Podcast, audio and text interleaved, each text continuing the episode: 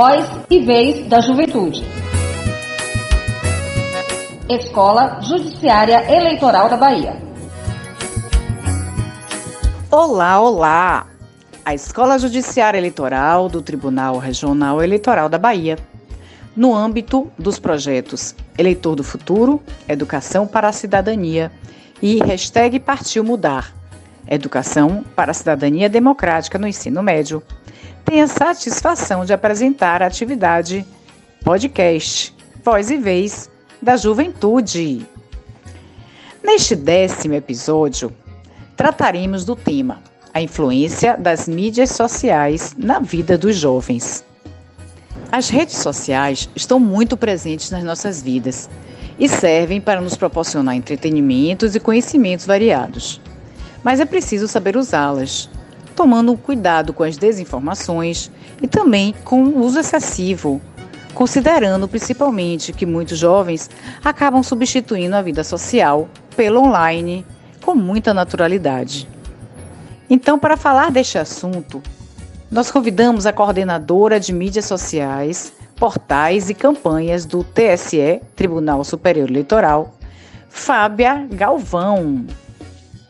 No âmbito da comunicação pública, Fábia já foi editora de mídias sociais no Conselho Nacional de Justiça, CNJ, e no Tribunal Superior do Trabalho, TST, além de ter prestado consultoria para órgãos do governo federal e organizações internacionais. Também tem ampla experiência com comunicação digital em agências de comunicação, entidades de classe e varejo. É graduada nos cursos de comunicação social e Letras pela Universidade de Brasília. Então, com a palavra, Fábia Galvão.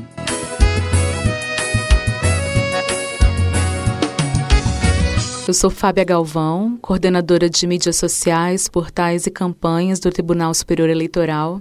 E a convite da Escola Judiciária Eleitoral da Bahia, vim para esse podcast hoje conversar um pouco sobre a influência das mídias sociais na vida dos jovens. Acho que essa é uma questão bastante ampla, tem vários aspectos, mas eu queria começar por um território do qual eu faço parte, que é o da comunicação pública. E nesse sentido, é super importante que os, as organizações, as instituições e entidades dialoguem com jovens, especialmente para compartilhar conteúdos educativos. No caso da justiça eleitoral, esses conteúdos educativos podem ser muito estruturantes, por exemplo, sobre a história da nossa democracia, sobre qual que é o papel da Constituição, o que, que é a República, como funciona e quais são os papéis dos poderes legislativo, executivo e judiciário, sobre como funcionam os estados, os municípios, quem que exerce cada função legislativa e executiva nessas esferas, sobre como funciona o novo sistema eleitoral a gente tem um propósito super educativo porque é nesse lugar que os jovens estão. Então a gente precisa dialogar onde as pessoas estão, né? E nesse sentido, também acho que é super importante tratar do combate à desinformação. Isso porque a gente está vivendo na era das fake news. Então nunca foi tão importante educar a população e chamá-la para verificar a autenticidade dos conteúdos que circulam por aí, especialmente nos grupos de mensagem, que parecem inofensivos, mas podem causar danos, às vezes irreversíveis. E a gente precisa educar os jovens porque são influenciadores e disseminadores de muita informação. E também porque é super importante que eles cresçam com esse olhar investigativo. A desinformação é uma coisa endêmica é também uma pandemia social, pode ter efeitos devastadores. E o processo eleitoral é uma das áreas que estão sendo atacadas, né? Se a gente pensar um pouco, por exemplo, na questão da saúde pública, em como ela foi tem sido afetada pelas notícias falsas. É, aproveitando esse espaço, nunca é demais lembrar é sempre importante desconfiar de qualquer conteúdo alarmista, denuncista, que tenha títulos sensacionalistas, esses conteúdos que pedem para ser repassados. checar a data da informação, porque às vezes um conteúdo do passado ou que é tirado do contexto também gera desinformação. Verificar se a informação que você recebeu está em sites e fontes oficiais, se foi contemplada ou divulgada na imprensa profissional. É, procurar as agências de checagem para, de repente, dar uma olhada se não tem alguma checagem sobre aquele assunto. E se tiver qualquer dúvida, não repassar o conteúdo.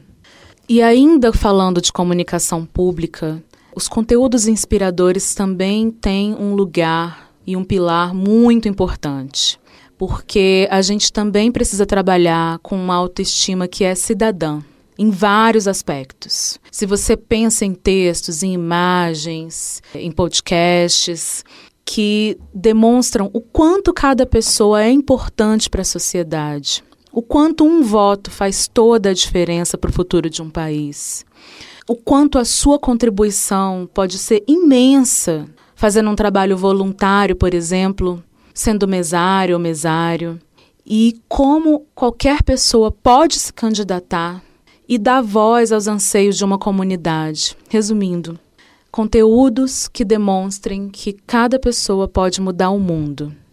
Nesse sentido, também é importante dizer que a representatividade contida nos textos, nas imagens, também inspira muito. Quem se reconhece num post, numa matéria, se sente incluída ou incluído nas narrativas, se sente parte, né? e tem um estímulo a mais para consumir os conteúdos e compreender as mensagens-chave que a gente trabalha tanto e transformar essas mensagens-chave em ação. E um outro aspecto da comunicação pública feita para os jovens, pensada para os jovens, é a questão da utilidade pública.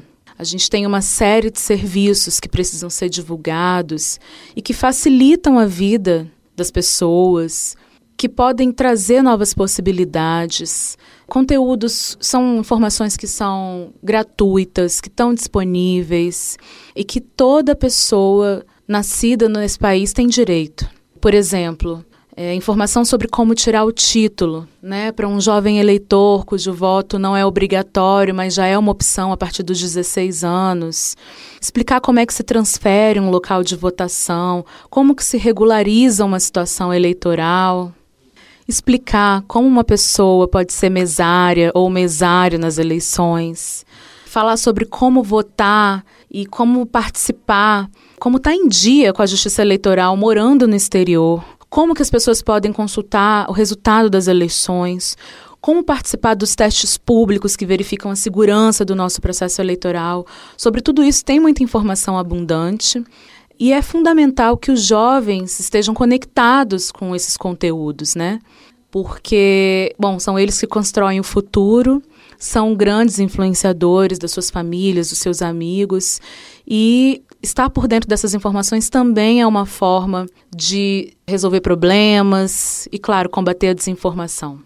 Outra coisa que é importante que a gente pense, que a gente considere, falando sobre a influência das mídias sociais na vida dos jovens, é que a gente está vivendo cada vez mais numa cultura on demand, pensando nas plataformas de música, de séries, de filmes.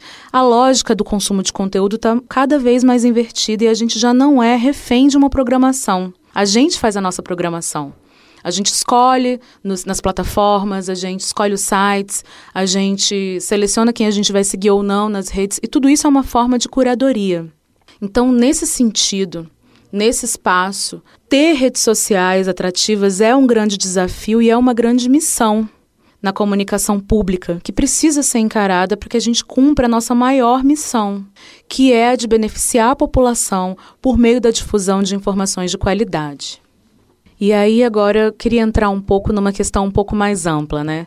Saindo um pouco do território da comunicação pública para falar sobre o papel das mídias sociais na vida dos jovens. É muito importante entender cada indivíduo como alguém que influencia e que é influenciado. E nesse sentido, as redes acabam dando um peso muito grande à construção dos comportamentos e dos posicionamentos. Daí, o jovem que tem ainda uma mente em formação, que está num processo de desenvolvimento, de consolidar valores, caráter, é, fica exposto a essa overdose de informação e isso é processado de alguma forma, né? Não raras vezes é, as redes sociais acabam afetando de alguma forma a autoestima, porque as pessoas se comparam, porque tem vidas que só existem digitalmente.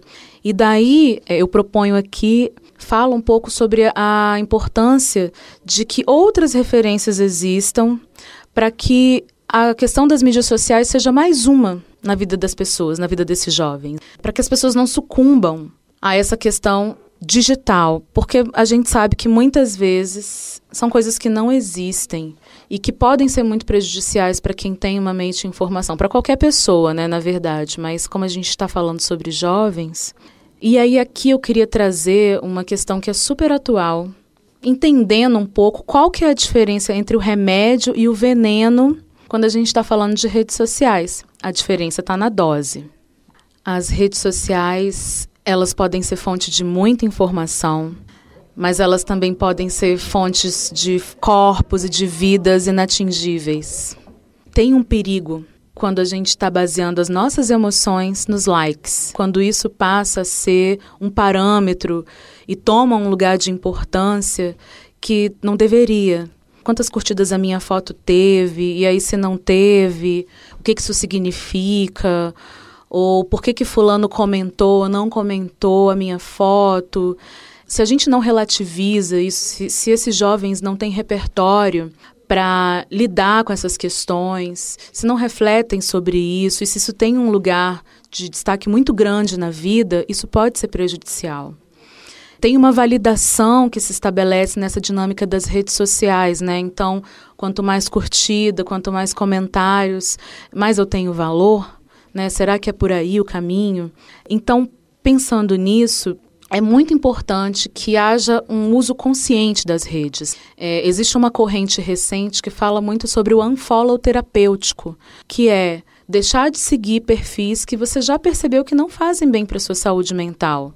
Se tem uma fisiculturista, se tem uma blogueira que tem um corpo que é feito à base de cirurgias, de medicações, de tratamentos, do qual você não, não vai ter acesso, você nunca vai ter aquele corpo. E às vezes ficar vendo fotos daquele corpo todo dia vai gerando um efeito muito ruim dentro de si. Deixar de curtir conteúdos que você percebe que te fazem mal é um unfollow terapêutico e é uma maneira muito bacana de cuidar da sua cabeça e de fazer um uso saudável das redes sociais. Se fala muito também em detox digital, que seria equilibrar um pouco melhor esse tempo online e a sua vida offline. Isso para os jovens é super importante. O Instagram, por exemplo, tem um contador nas configurações que mostra por quanto tempo você está usando o aplicativo. Tomar consciência disso pode ser o primeiro passo para rever algumas coisas, né? Para equilibrar. Não é deixar de usar, mas é fazer um uso consciente, tendo muito a noção de que as redes sociais são uma das coisas da vida. E pensando na, sob essa perspectiva do uso consciente, optar por per seguir perfis e pessoas que te inspiram, que divertem e, claro, que informam com qualidade.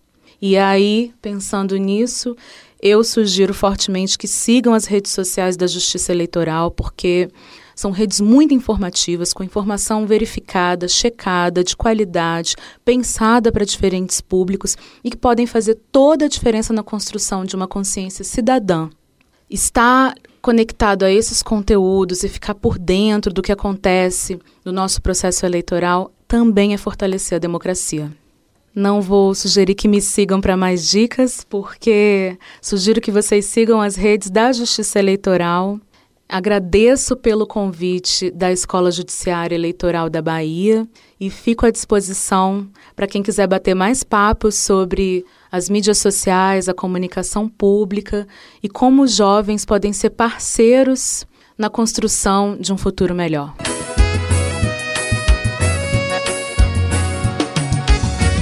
Muito obrigada, Fábia, pela sua participação e explanação no Voz e Vez da Juventude. Aguardem o 11º episódio, no qual trataremos do tema Internet Segura. Não percam, hein? Até lá! Voz e Vez da Juventude. Escola Judiciária Eleitoral da Bahia.